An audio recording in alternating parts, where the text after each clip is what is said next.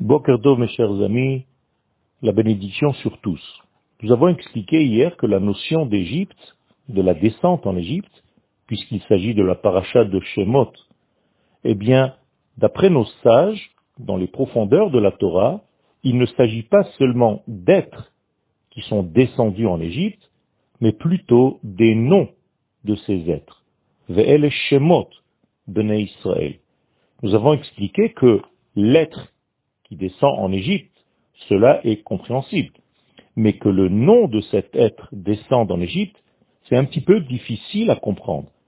Eh bien, nous avons essayé d'expliquer cette notion, étant donné que le nom, c'est l'expression des choses, c'est le but des choses, au nom de quoi? Eh bien, en hébreu, les shem ma, la même chose, c'est en réalité l'expression extérieure du sentiment et de l'être intérieur que je suis. Autrement dit, si je suis X, l'expression extérieure qui s'appelle le Shem doit-elle aussi être un X?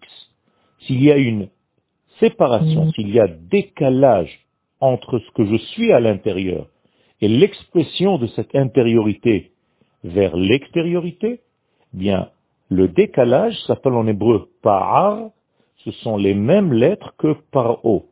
Paro signifie donc décalage entre l'être intérieur que je suis et l'expression de cet être que je vis à l'extérieur.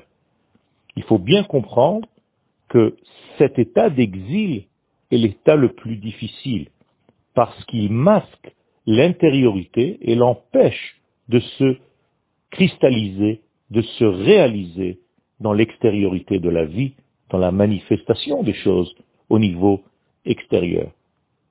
L'antithèse de cette force de décalage qui s'appelle par, donc par haut, c'est Moshe. Moshe, regardez bien les lettres, c'est exactement les lettres de Hachem, le nom. Encore une fois, Moshe, c'est celui qui extériorise avec fidélité ce que je suis à l'intérieur. Je fais un petit résumé. Par haut, c'est le décalage entre l'être intérieur et l'expression de cet être.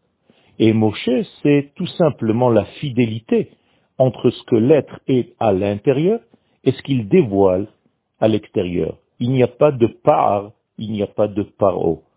Donc voici, nous sommes face à deux acteurs dans la paracha de Shemot, mais qui en réalité sont deux forces de l'être.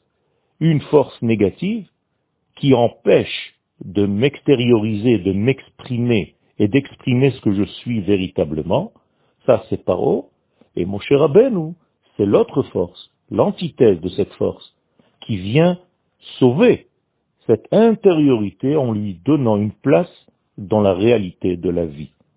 Moshe est donc le libérateur, alors que Paro est le maître de cette prison qui s'appelle Égypte.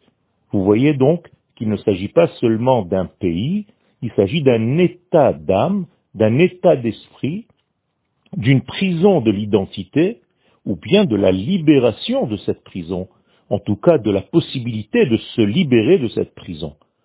Par haut d'un côté, Moshe de l'autre.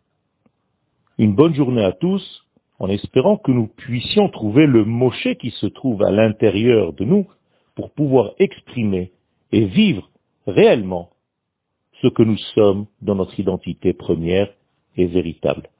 Shalom ou bracha.